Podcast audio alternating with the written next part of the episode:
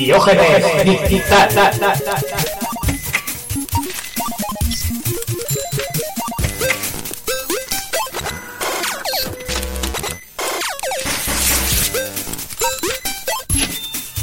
Buenas tardes, chavalotes. Buenas, ¿qué tal? Diógenes Digital, XV, palito, palito, palito. O 18 para los profanos en números romanos. Vale, pues les llama número romano, yo creo que todo el mundo sabe, ¿no? Ya, ya, ya, ahora ya no se puede hablar en la ESO.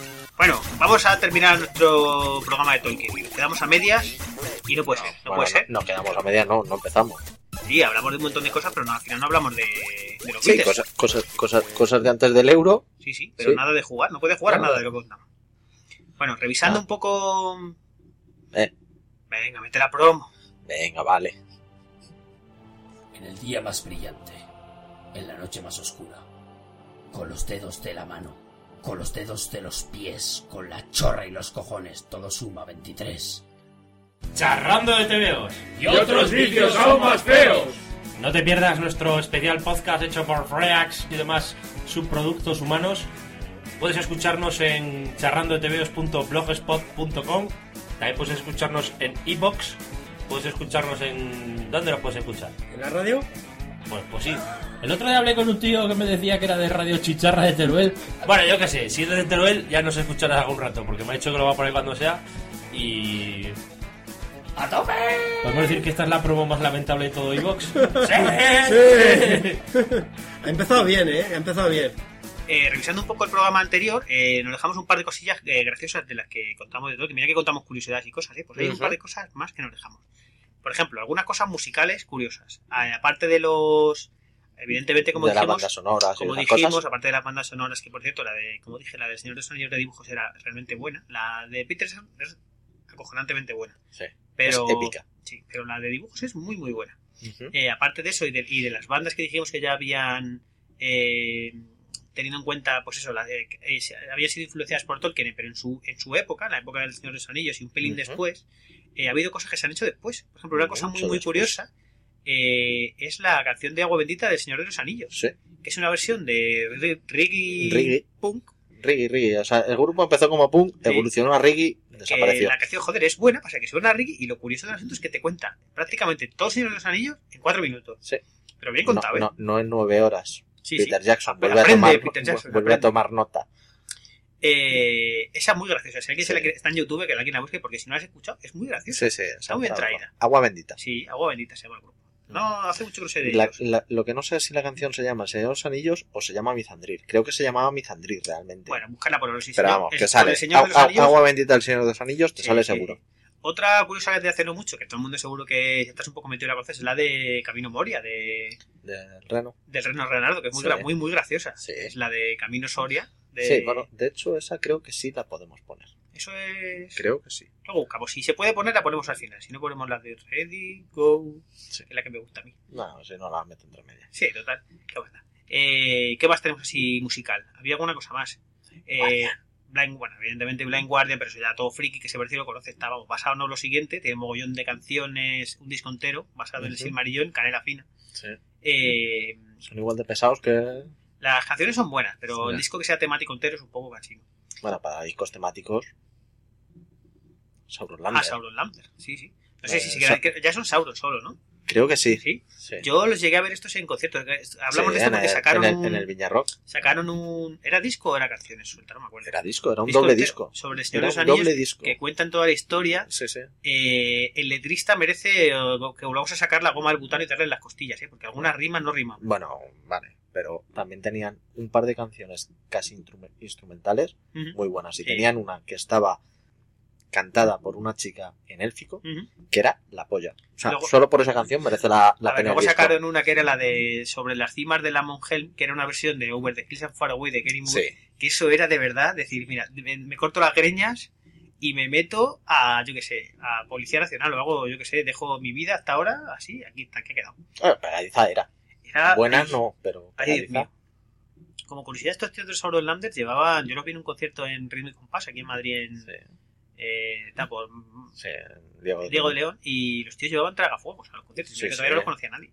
Iban ahí con sus tragafuegos en medio del concierto, Ah, hacían los, los vi ahí y luego los vi en el, en el Viña Rock. Ujú. en la sección de promesas o tal. Y era la leche, el espectáculo que se montaron. Sí. Muy bueno. Eh, otra cosa, como estuvimos hablando mogollón de pelis el otro día, queremos recomendar un par de ellas más si te gustan, aunque no están basadas en el Señor de los Anillos, pero si, sí no son... te, si no te gustan, avanza tres minutos. Sí, eh, tres minutos tampoco, con uno y medio vale. Eh, que son del mismo rollo así. Es que a mí me gustaban mucho las pelis fantásticas que sacaron a partir de estas del Hobbit, del Señor, Ajá. y sacaron unas cuantas. Y aparte Sí. de todas las que dijimos el otro día, por ejemplo, a mí me encantaba El vuelo de los dragones, que era una peli Muy buenísima buena de del mismo rollo eh, así fantástico de cuatro hermanos magos que, que uno resulta que se hace más que es malo, que lleva un dragón y los otros le intentan convencer que no se haga malo y hay un caballero y tal. Yo esa la he visto mínimo un par de veces. Sí. La cosa es que hay cosas que te hacen perder la memoria. Sí, sí, sí. ¿Qué será? ¿Qué será? No sé. Cerveza, cerveza. Todo el día ahí. Bueno, ¿y cuál es la que te gustaba a ti? Esa que? Eh, la del último unicornio también. O sea, también la vi hace muchísimo tiempo. Recuerdo que estaba bien, pero vamos. Es para verla. Ujú. Bueno, y una vez dicho esto, nos vamos a poner ya con, Con los beats. con los beats del Señor Anillos y del Hobbit, que, Sí, sí, sí. que llevamos una hora y media aquí cantando entre programa, programa, no sé qué y otra cosa. Cinco minutos. Venga, Vamos a empezar a contar cosas sobre los juegos que empezaron a salir eh, sobre el mundo de Tolkien. Ajá. Bueno, eh, hasta el año 82 lo que básicamente había salido era, eh, no voy a decir morralla, pero casi. Básicamente habían salido juegos sin licencia, sin licencia de Tolkien ni de su puta madre, que por ejemplo saca- sacaron uno que se llama The Shire, otro Ringen o uno Moria. Este Moria tenía un pelín más de éxito, pero a poca leche. Sí. En el año 82, eh, cuando ya parecía desvanecida la esperanza, sacaron un juegaco que se llamaba eh, The Hobbit, eh, que fue lanzado en el año 82, como digo, para Amstrad, Spectrum Commodore 64, o sea, Spectrum Commodore 64, Apple II y MSX. Y después salieron en plataformas menos habituales como la Dragon 32 Y y, el el Oric. Oric. Curiosamente, yo estos no los vi, pero yo jugué en PC en su día. O sea, que alguien tuviera que hacer un port a PC Sí. a principios de los 90, yo jugaba eso. Y molaba que te mueres. Este juego, que no, no vimos que está en el 82, que es decir, este año estábamos Sí. jugando a cosas prácticamente poco más que el Pong, la Atari y alguna mugre de estas. más, ¿eh? ¿eh? El boxeo del Atari. Ujú, Pues esto era un. Bueno, de hecho en el 82 nosotros teníamos dos años, o sea que te flipo. Eso no se dice. Este era un juego eh, conversacional que traslada de manera sorprendentemente milimétrica eh, paisajes enteros de la novela original y ofrece escenarios, además de multitud de personajes con los que hablar, interactivos, etcétera. Esta gente, que se llama por cierto la empresa eh, Software, trató con especial cuidado la forma en la que el jugador se veía inmerso en el juego, remodelando por completo el motor básico, el motor basado en conversaciones, haciéndolo más fluido y orgánico, y evitando aquellos comandos artificiales vistos hasta la fecha. Este, este motor se llama English, English de hecho, con, con el gris del final. Y era realmente potente y bueno para la fecha. Yo me acuerdo de haberlo jugado y era asombroso. Podías poner, en algunos aspectos era eh, tan bueno como los de hoy, bueno, hoy que parecen tener juegos conversacionales. Pero por ejemplo, de años después es el. ¿Cómo se llama este? El, ay, el señor este que se iba de putas. Harry. Eh, Harry. Larry, Larry. Ah, el Larry, La- el Larry. Swiss. Y Sí, el conversacional, no me acuerdo de qué año exactamente, es de después, pero este es prácticamente igual, mejor.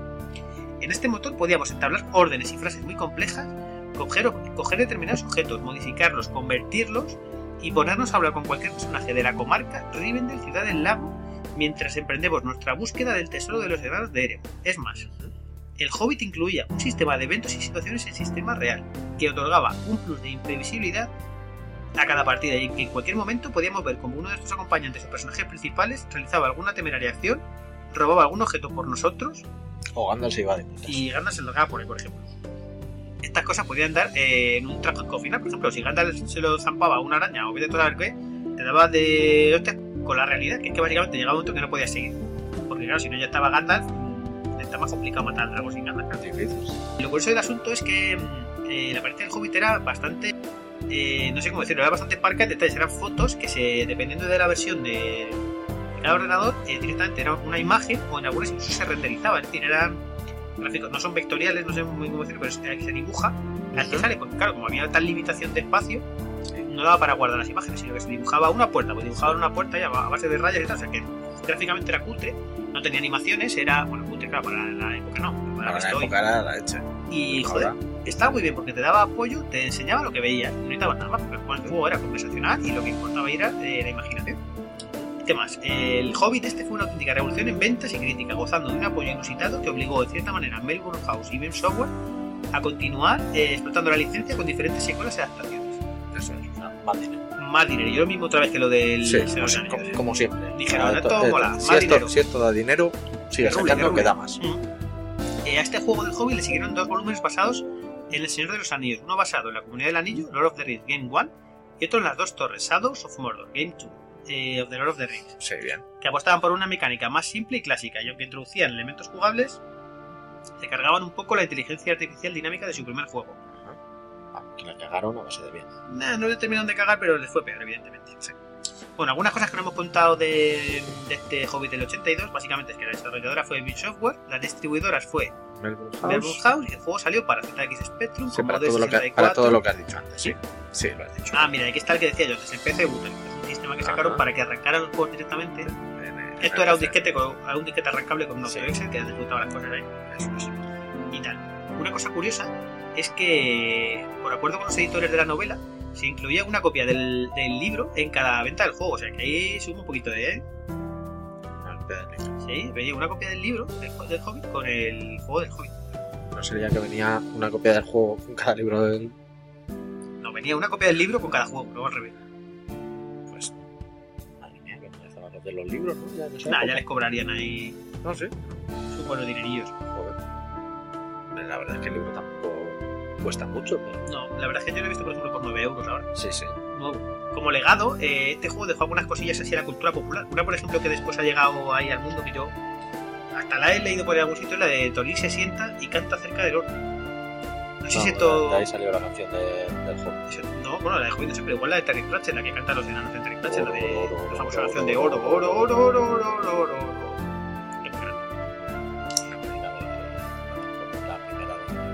No, esa está basada en la canción del propio Hobbit.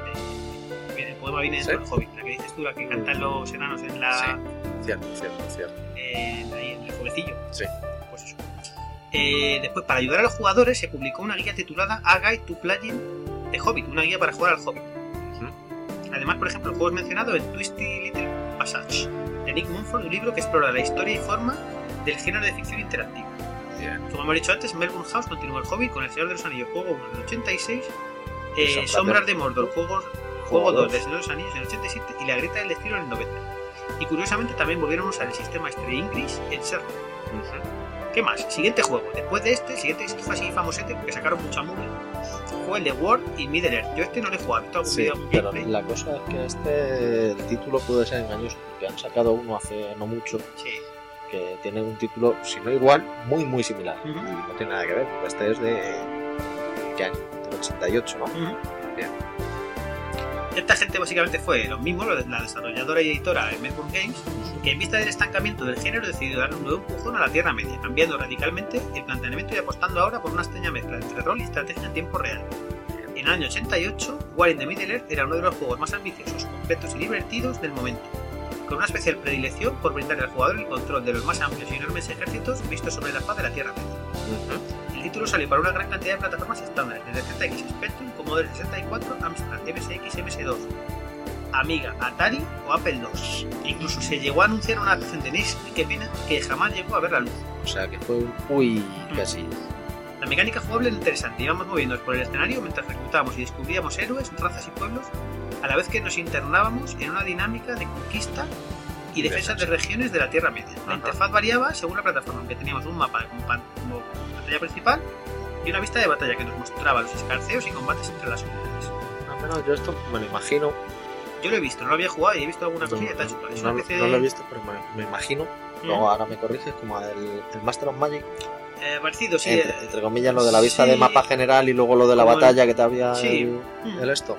Eh, aquí lo describen como una suerte de Risk, el, popular juego de mesa ampliado y virtual, con, una, con especial ahínco en la exploración y el rol, donde además de acantonar ejércitos y huestes, podíamos conquistar territorios de la Tierra Media, gestionar unidades y adquirir objetos especiales, mientras buscábamos los favores de personajes místicos como cualquiera de los Istari, Radagast, Gandalf y Saruman, y expulsábamos a la sombra. La Bueno. crítica no terminó de cogerle el punto, pero el grueso de los jugadores que tuvieron la suerte de disfrutarlo en sus máquinas guardan todavía un grato recuerdo. No sé, en caso de buscar favores de alguien, buscaría favores de Galadriel. Sí, por buscar, por sí, buscar. sí. O sea, Mejor, ¿no? sí. Aunque bueno, los elfos prácticamente. todos- Ya, pero por eso Galadriel que, que pone todo jarra. Bueno, La, cosas. final, la finalidad del juego, como no podía ser otra, es que el Señor Oscuro de Mordor no consiga el anillo que él mismo hizo para gobernar a todos los habitantes de la Tierra Media. Eh, la ambición del Señor Oscuro es cada día mayor, y si no se hace algo, acabará por invadirlo todo. La guerra parece inevitable, pero no será ganada por Sauron sin la ayuda del anillo. Vamos, que si tenías el anillo, Sauron no ganaba jamás. En resumen, War in the Middle Earth es un juego de estrategia y acción en el que hay que estar informado eh, de De la historia historia. del personaje del Señor de los Anillos. Eh, otro que salió después, y es que, te- que tampoco lo he jugado, es el de Crack of Doom. Que este es de Melbourne y First Software, de los mismos, que, volvi- Sí. que volvieron a la carga una última vez en el 89 con la aventura que pondría punto y final a su particular trilogía de aventuras gráficas, basadas en el Señor de los Anillos. Crack of Doom era un título hecho con prisas que solo nos permitía el lore jugar con Sam Bien. y que adaptaba los últimos capítulos del Retorno del Rey, con el hobbit rescatando a Frodo de las garras de la lagaña y los orcos de Cir Tungor, y acompañando, acompañándolo a lo largo del periplo a la hora de lanzar el anillo único a los fosos ignios del Monte del Destino. El juego fue, jamás fue lanzado en Europa, por eso igual no lo hemos jugado, solo en Norteamérica y en Australia, y llegó a tener un éxito moderado en ambos países, siendo el último título lanzado por Melbourne basado en los escritos de Tolkien, terminando así una era. Bien. ¡Qué bonito! O sea, que nos hemos chupado 10 años en 10 minutos. Sí, es que todos los juegos, yo realmente, realmente lo que jugar, jugué al Hobbit, jugué Sí. antes ese muchísimo, tío, es que me, Sí. me flipaba. No, ese yo le jugué un poco en tu casa. Sí, yo lo jugué en PC No. y antes eh, lo jugué en Spectrum, en el de mi vecino que lo tenía, y eh, claro, eso sí tardaba en cargar, no estaba. Sí, no. Pero molaba que te mueres, claro. El hecho de al final poder hablar con el ordenador yo era algo que no me planteaba. Decías, decías, hostia, me está entendiendo. Skynet está aquí. Y la cosa es que tenía un sistema bastante bueno, porque Sí, lo que decías, que, que te admitía frases complejas. Sí, que no era solo una palabra como muy en, bien. en posteriores conversacionales, que era, tenías que darle la palabra exacta. Yo, por ejemplo, las primeras veces que jugué al Larry primero, que era así conversacional, me costaba un poco. También, por ejemplo, porque era en inglés cuando yo era pequeño, era complicado, pero aún así, eh, después se tendió a hacer el tema de menús de, de acciones, que eso lo entendía todo el mundo y era más sencillo. De hecho, el mismo Larry acabó saliendo con. Elige esto, esto o esto. Sí, que era bastante más sencillo porque Sí. al final dar con la palabra buena. mm. Bueno, esta gente de Beam Software probó una, eh, una vez más en el 90, que, que básicamente tenían la licencia del Tolkien State, que era Ujú. solo la gente que reparte la licencia de lo de Tolkien, que es gente que se forra así con cosillas de Tolkien. Sí. Eh, y este juego, que como hemos dicho se llama eh, Riders of Rohan, Ah, acabas de decir, antes Sí. no lo había dicho. que se llama Los Jinetes de Rohan en español, es una especie de versión eh, de War in the Middle Earth, eh, centrado en los oscuros designios que se cernían sobre Rohan. o Rohan. Eh, siendo esta vez el jugador el encargado de gestionar y pertrechar los ejércitos de jinetes de Rohirrim. Rohirrim. Los jinetes Roy Rim no sería redundante porque Roy Rim ya son jinetes. Eso No, ya pues hay sí. que mirar el, Vale. Vale, vale, vale, vale. el diccionario enciclopédico de Tolkien. Bien. Eh, total, que va desde los vados de Lysin a la batalla del abismo de Helm. Y este Raiders of Rohan nos lleva por una campaña fiel y bien adaptada para un jugador basada en el libro de las dos torres. Pese a que la épica historia enlazaba de forma directa con los hechos del retorno del rey. El juego no funcionó mal comerci- comercial- comercialmente, eh, de hecho, se, Konami se encargó de editarlo en algunos territorios, pero sonaba más a canto del cisne que a prueba fehaciente de mantener los derechos sobre la saga por parte de Beam Software. Bien. Para que no lo sepan, los cisnes cantan fatal. Que no he oído ninguno, en mi barrio no hay cisnes. Mm, Mejor. Hay patos, que los intenta cazar mi perro, pero no hay cisnes. Bien.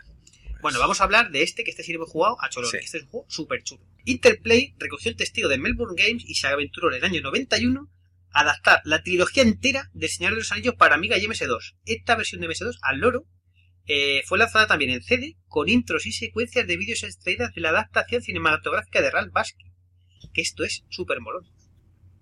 Este juego llamado The Lord of the Rings Volumen 1 Ujú. eh, empezaba eh, como, la, como la comunidad del anillo, con Bilbo Bolsón celebrando su cumpleaños y Frodo recibiendo el anillo mágico por parte de su tío Bolsón Cerrado. No sé si había impuesto de sucesiones en la comarca, tendría que mirar. No parece porque se había tenido todos los cubiertos de plata Sí, luego. Sí, sí, curioso, curioso.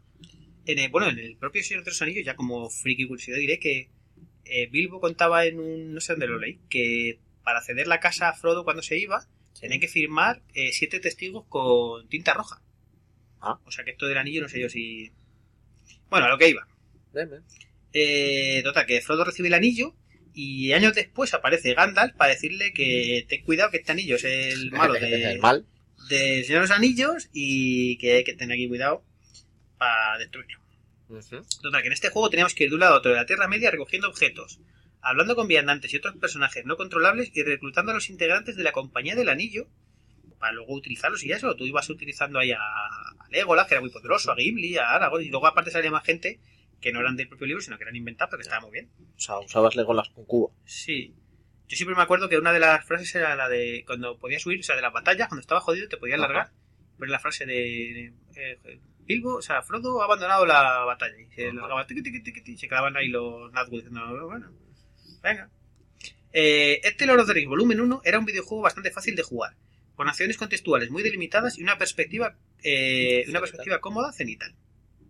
Contaba con un enorme terreno a cubrir. eh, contaba incluso con un rudimentario ciclo de día y noche, lleno de misiones principales y secundarias que nos hacían desplazarnos por la Tierra Media a placer mientras seguíamos, no sin ciertas licencias, como hemos dicho antes, el argumento del primer libro. Eh, en este juego podemos gestionar nuestra compañía, modificar armaduras, elegir objetos, hechizos a utilizar, en el caso de Gandalf, por ejemplo, incluso designar el líder de nuestra particular comunidad virtual. Con esta perspectiva es fácil darse cuenta que The Lord of the Rings Volumen 1 era uno de esos juegos con encanto. Gozaba de una banda sonora genial a cargo de Charles Denen, que curiosamente reconoció que no había leído una puta palabra de Tolkien en su, en su vida. Eh, y este juego invitaba al jugador a sumergirse por completo en el, en el universo que nos eh, planteaba. Después, en el año 94, Interplay decidió hacer una adaptación para la popular Super, la Super Nintendo de Nintendo, Ajá. que aunque aprovechaba la licencia, modificaba la mecánica y la duración del juego. Eh, la versión de Lord of the Rings Volumen 1 para Super NES era bastante más directa y enfocada a la acción que la anterior incursión de Interplay. Contaba con soporte para multitap, de manera que podíamos conectar varios mandos y jugar de forma cooperativa con varios amigos en la misma consola. Yo este no lo probé en su día, pero lo he No. probado después en emulador y está bastante bien. La verdad es que no, este no lo jugó. Este está muy chulo, en Super o en PC. No, no, en Super, en Super. Ah, Este era lo mismo, pero un poco. más simplificado, es verdad. Y aunque no llegaba a ser tan extensa eh, argumentalmente hablando, se quedaba y terminaba justo después de la batalla de Gandalf contra el Barrock en Khazad Dûm. Ofrecía entretenimiento durante horas y era muy bonito. Eh, después, esta gente de Interplay lanzó al mercado solamente en MS2 y sin versión en CD-ROM o Amiga el segundo volumen de The Lord of the Rings. En esta ocasión seguíamos el argumento de las dos torres entrando en la, ocupa- eh, en la ocupada por las fuerzas oscuras de Urukai, la ciudad de Saruman. La torre de Isengard, vamos. eh, en Rohan. Eh, vamos, en Rohan. El videojuego man- eh, mantenía la estructura del primer título y ofrecía más contenido, misiones secundarias y personajes que conocer como Theoden y Homer o Eowyn. Y aunque se seguían tomando licencias, se seguía el argumento y espíritu del libro de Tolkien con bastante fidelidad. Pero este Lord of the Rings segundo volumen no terminó de cuajar. Sus ventas fueron exiguas. La crítica no terminó de reconocerlo e Interplay se vio obligada a dejar su serie de forma abrupta sin terminar. Volvió a pasar otra vez lo de las pelis. Se quedó ahí, me cago en todo sin terminar. Sí.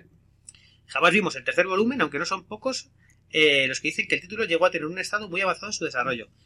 Seguro Un- que está enterrado con los ET. Un Kickstarter o algo, cabrones. Yo pongo dinero, lo que haga falta, ¿eh? Que tengo tierras y cochinos. Bien. Eh, sin ir más lejos, se llegó a rumorear que pasó por un intenso trabajo de transformación de juego de rol a juego de estrategia. Sea como sea, y entre algunos sonoros fracasos que desvirtuaban la obra del autor original, eh, los herederos de Tolkien, a través de Tolkien Estate, decidieron hacer un enorme hiato o impasse en cuanto a las adaptaciones referentes en el mundo de los videojuegos, no dejaron- volviendo a ceder los derechos a ninguna compañía en varios años y quedándose la licencia oculta el más lúgubre de las cabras. Es decir, que hasta, Hasta los Lego. hasta bastante después, hasta que salieron las nuevas pelis de Jackson. Nada. no, nada. Eh, nada. como curiosidad de estos juegos, yo diré, este, sobre todo el primero lo jugué, la pera limonera. Hasta me costó un huevo encontrarlo, eh, original, copiado, lo que fuera, porque no era un, no sé, no era un Sí, juego que fuera muy conocido aquí. Lo acabé encontrando en una tienda, eh, en la antigua. Una tienda que había en, en la calle esta de las putas, ¿cómo se llama? En la calle Montera, Montera. en el centro mail. Sí. Pues ahí lo acabé encontrando. Primero lo encontré solamente de alquiler, que estaba la caja que se mantenía en los átomos porque Dios quería. Sí. Y luego ya por fin lo encontré, no sé dónde, y lo acabé comprando. Una cosa curiosa, no sé si en, todas las versiones en la que tenía yo, venía un libraco enorme de texto, porque el texto en vez de marcarlo en pantalla, te decía, ala, algún texto te lo contaba en pantalla, pero cuando tienes que leer algo largo, que a veces te conté Sí. un texto largo que te cagas, te Te decía, ala, vete a la página del manual. sí, léete la página 140 y te vas a la página y contaba un chorrazo de texto ahí que te mueres. No sé si lo harían para ahorrar bytes, no creo, Sí. coño, pues ya con CD-ROM Sí, y esos. No, no, no. No hacían para ahorrar. pero había mucho texto, ¿eh? Y es curioso, este juego era muy, muy bueno, te daba una cantidad de opciones que te mueres, eh, podías hacer un montón de cosas, ya te digo, lo de elegir las, las magias de Gandalf, me acuerdo de tirar muchas veces la magia que, que cuando se te aparecía un Nazgûl que lo de Elbereth, para que no, para que se fueran los Nazgûl que te iban persiguiendo, eh, vamos, un auténtico eh, montón de cosas. Y este juego me costó, me costó la vida y no llegó a encontrar la segunda parte, no sé si es que no sale aquí o yo no lo encontré en su día, ahora ya sí, pero en su día no fui capaz de encontrar la segunda parte. Y vamos, era realmente bueno. Este juego incluso se podría jugar hoy día de lo que hemos hablado de Tolkien, por ejemplo, mira, el de Spectrum, que era la bomba para su época, ahora mismo duele un poco jugar porque es conversacional, no estamos acostumbrados. Ya, y es que Los gráficos, un por llamarlo de alguna manera, es, casi más un libro, libro juego. sí, que un juego. Pero este se puede jugar, es muy divertido y es largo de huevos. Ahora te tiene que gustar un poco también el tema, pero claro. Pero es recomendable como mínimo. Bien. Ahí lo dejo. No, ¿Recomendable con tetas de Saeva o recomendable? No acabo más, más spam Vale. ya de otros podcasts. Bueno, vamos a contar algunas rarunadas.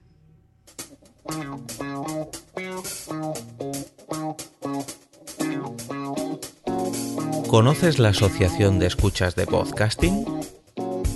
Asespod es el primer lugar de encuentro para todas aquellas personas que escuchan este formato de audio.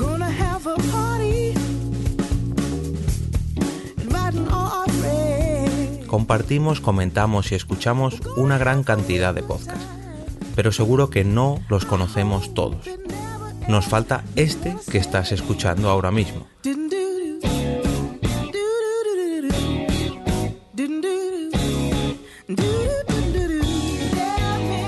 Queremos que tú, oyente de este podcast, formes parte de todo esto.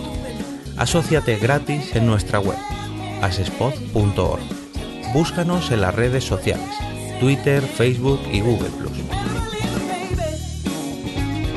Recuerda, asespod.org.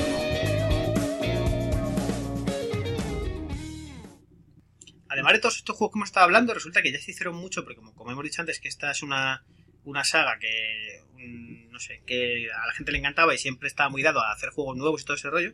La gente sacó, aún sin licencia, muchos juegos que estaban eh, orientados, que estaban relacionados, eh, influidos por la Tierra Media, Tolkien y todas estas cosas. Por ejemplo, en el año 79 eh, salió un juego que se llama Middle Earth, que era un rústico wargame que recogía en esencia las características de los clásicos, por ejemplo, del Blitz, Blitzkrieg, Fall of the Third Rage Starship Trooper. Un poco en el. Es un juego de estrategia así un poco simplón, parecido a los Panzer General. En el año Los 81, predecesores. sí, un poco, un poco así más antiguo, pero de mismo palo. Entre el año 80 y 81 sacaron em, otro juego que se llama Lord, que son juegos que ahora mismo son muy complicados de conseguir, que por ejemplo era eh, es un juego de em, una aventura de texto, un poco estilo El Hobbit, eh, con 550 localizaciones y aparte de basarse en el mundo creado por Tolkien, tomaba bastantes elementos de otras obras del estilo. Ujú. Un juego así rollo texto conversacional del mismo palo, que si alguien lo quiere encontrar es complicado, pero bueno, lo puede buscar. Eh, en el año 81 se publicó Lord of the Rings, un producto que al contrario del Lord era completamente comercial.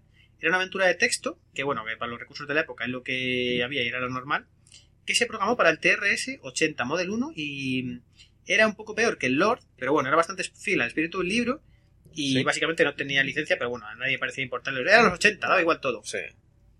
Luego, este, esta, esta saga parece que se ha dado también para muchas parodias. Por ejemplo, eh, Delta 4 sacó un juego llamado Bored, Bored of the, The Rings, aburrido de los anillos, Sí. que no está basado en el libro del mismo nombre, de, de- que, hay, resulta que hay un libro que se llama así, de Harvard Lampo, que debe ser una especie de, de parodia del Hobbit. Es una especie de aventura gráfico-conversacional que fue programada eh, para ZX Spectrum, Commodore 64, Amstrad CPC, Sinclair QL y BBC B. Aunque técnicamente como aventura era un poco triste, el nivel humorístico era bastante bueno, aunque eso sí, era humor bastante inglés. Sí.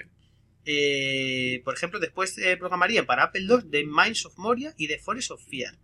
Ambas pobres aventuras de texto que formaban parte de una serie llamada The Lord of the Rings by Sam Ruby. Después sacaron otro que se llamaba The Iron Prison y The Ring of Doom, programados en el año 1986 que llegaban a ser más jugables que los anteriormente mencionados. En conjunto, morralla de la mala de lo peor que podemos encontrar. Luego, más, o sea, yo no, yo no entiendo cómo un juego, una, unas novelas de este tipo dan para tanto, ¿eh? En el año 86 sacaron otra parodia que se llamaba The Boggit, que esta vez sí estaba eh, parodiando a El Hobbit de Melbourne House Ajá. también realizada con un parse que se llama Quill, que resulta una aventura divertida y con mucha más calidad que la anterior Bored of the Ring, sumamente recomendable para los usuarios de Spectrum, Amstrad CPC y Commodore 64. Después, otra compañía que se llama Zenobi Software desarrolló otra aventura de texto basada en este mismo parse llamado Quill, que parodiaba también el cuento de virus. O sea, que llevamos ya cuatro o cinco parodias que la gente, no sé, Sí. otra cosa que hacer. No, la verdad es que no. Lo iban a llamar también The Bogit, pero como básicamente ya habían sacado uno, lo llamaron An Everyday Tale of a Seeker of Gold.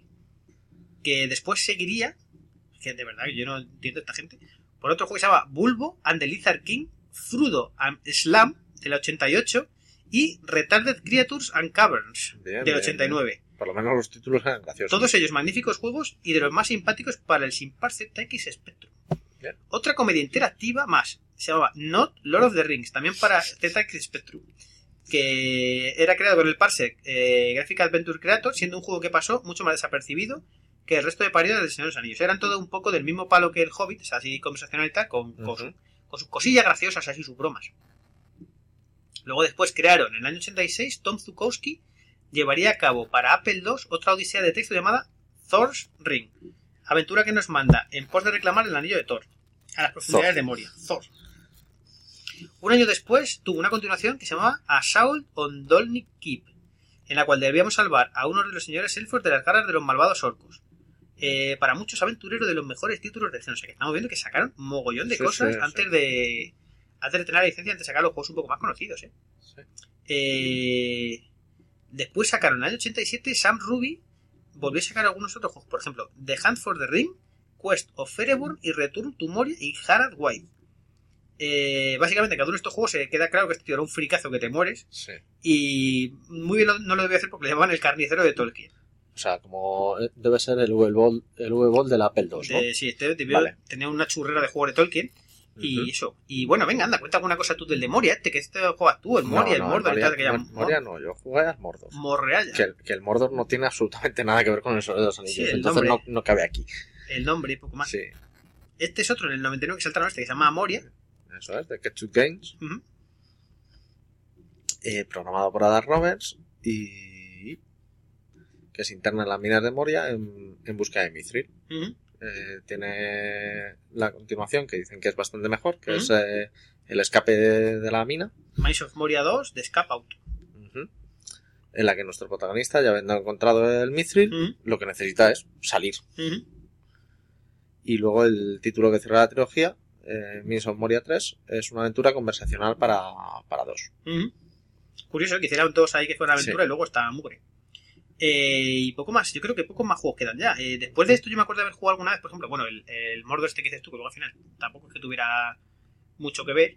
Era ahí un... un ¿Cómo se llama este juego? Es un... El, el Mordor era un RPG. Sí, pero Tipo, tenían era, sí, o sea, no un, sé. rogue, el- un roguelike que llaman ahora. Una especie así de que se autogeneraba y ese tipo de rollos. No, no se autogeneraba, tenía los. Era todo el rato lo mismo. Era, era lo mismo, se, se autogeneraban los enemigos. Sí. Pero Ujú. vamos, era como el. Sí. Como el Dungeons and Dragons, el Eye of the Beholder. Sí. Muy, de- muy del estilo, bastante más precario. Sí, de este, de este tipo, por ejemplo, lo, que- lo que antiguamente se llamaban los mood, que seguramente hay gente que tenga más de 30 los habrá jugado, que eran eh, juegos por Telnet, que se juegan en un servidor, y esos sí eran, como el Rogue, que era fuera de los primeros, que eran autogenerados, y así del rollo Tolkien, eh, había bastantes. Por ejemplo, había uno que se llama Mordor, eh, otro que se llama Calaved Moose y Return of the Shadow, Arda y The Fourth Age. O sea que hay un montón de estas cosas que había ahí, canela fina. Sí. Y así viejuno, viejuno, yo creo que hemos terminado, porque después sí que salieron un montón de cosas más... Sí, cosa- cosas más modernas, modernas. han salido. O sea, Sí. hay que mencionar el, el MOBA. Ujú. El, El de Señor de los Anillos. sí, el MOBA, ese, Ujú. obviamente, que es el Battle of the Middle, Ujú. Battle of the Middle East, creo. Uno que estaba muy bien, por ejemplo, era eh, que a mí me moló mogollón, era el Hobbit de PS2. Era divertido, estaba chulo y no sé, para la época estaba muy bien. Mira que a mí así las cosillas modernas no me molan mucho, pero no estaba mal. No estaba mal. Y yo la verdad es que mira que han sacado después juegos de Play y de Xbox y tal, y, pero muy poco se tocaba, ¿eh? Me gustaría tocar el que han sacado de los de Lego, tiene que estar gracioso. Sí, no los de Lego dicen que están muy, que están muy, muy bien. graciosos. Sí. El, el multiplayer online, el otro, El perro. Eso era mi perro, pero bueno, no hay caso. Y así más juguillo de Tolkien ya poco más se nos queda. Ya, o sea, ya hemos tocado, hemos tocado la- los libros, las pelis, eh, los juegos y ya sin digital no queda nada. Ya lo único es la gente que quiera jugar los juegos de rol antiguos que Sí. había. Que el, Los antiguos, los juegos de mesa, los juegos sí, de cartas. sí. Mira, los de yo, tengo, cartas. yo tengo el anillo único. Buah, todo el mundo tiene anillo único. Yo tengo Oh. un Gandalf del juego de cartas. Los que eran, lo que, el que era muy gracioso, por ejemplo, era el, el Señor de los Anillos de rol. A mí me molaba era un sistema original con ese montonazo de tablas y no sé, estaba muy chulo. Para su época era un pelín lento de jugar. Sí, pero el montonazo de tablas, sobre todo. Sí, porque al final tenías que tirar un montón de dados, pero eso. Sí, pero no, pero no era el RuneQuest. Eso sí, segunda igual será peor. Y yo creo que ya poco más podemos contar, ¿no? Ya Sí. hemos acabado con Tolkien, ya Sí. pronto pasaremos a, a, no sé, algún otro programa. Vamos a hacer un programa especial para cuando empiece el Mundial de Fútbol, ahí lo vamos a dejar. ¿Es Mundial o? Yo seguro que es Mundial, ¿no? Mundial, mundial. Pues sí, sí, sí. En Brasil la Eurocopa viene mal. O yo que sé, igual eso es nuestro ahora, habría que mirar. Igual han vuelto a poner el Tratado de Tordesillas en... Ah, bien. Pues Brasil era de Eso Portugal. era Portugal, pero bueno, eso es nuestro talento. Vale. Bueno, y poco más podemos contar ya. Tenemos por ahí pendiente también hacer un programa del, eh, del ¿Del StarCraft, StarCraft? dentro de un par de semanas, así que ya veremos qué un es lo par de que... semanas. Oh, me Esto- Esto se alarga porque llevamos hablando de lo del especial de Blizzard Sí, tiempo. es que es muy largo, ¿eh? Sí. Y nos liamos. Sí, O sea, Nos vienen temas y nos liamos. Sí, sí, sí. Bueno, muchas gracias a todos los que nos estáis escuchando y los que vais dejando comentarios, que poco a poco vamos saliendo ahí en el iVoox y en sitios que eso nos mola. Es eso, pues hoy ya que he hablado yo más, pues te toca decir los métodos de contacto. Eh, Twitter, arroba Diógenes Digita 1, ya he terminado. Ya, ya, tú te quedas con el fácil. Es que no me acuerdo ¿eh? de más. Ya, vale, bueno, pues eh, nos tenéis también en, en el mail, en diogenesdigitalpodcast.com, en el blog, eh, diogenesdigitalpodcast.blogspot.com, Ujú, en Facebook, www.facebook.com barra diogenesdigital 1, ujú. en podcastpedia.org barra diogenesdigital, Y hemos puesto un- un- una señal en la A2, un cartel grande de Diógenes Sí. Digital, buscarlo. En el kilómetro 44 y medio. y medio. En Spreaker también nos podéis encontrar, en Google Plus, y seguramente en algún sitio más. Buscarnos por internet que estamos... Ya está bien, que llevamos aquí 7 horas grabando ya, ¿eh? No podemos más. Bueno, ahora vamos a, cuando saquemos este programa, vamos a poner una fotico de nuestro de nuestro público. de nuestro público de que ha sido básicamente mi perro Lucky, que ha estado aquí tumbado portándose muy bien, Demasiado pero que ya quiere ir a hacer pisa al parque, así que Sí. nos vamos. Venga, hasta luego. Where do you go when they fuck you over and honor and truth have died? There's nothing inside for the one truly tried. I trusted you, you lied.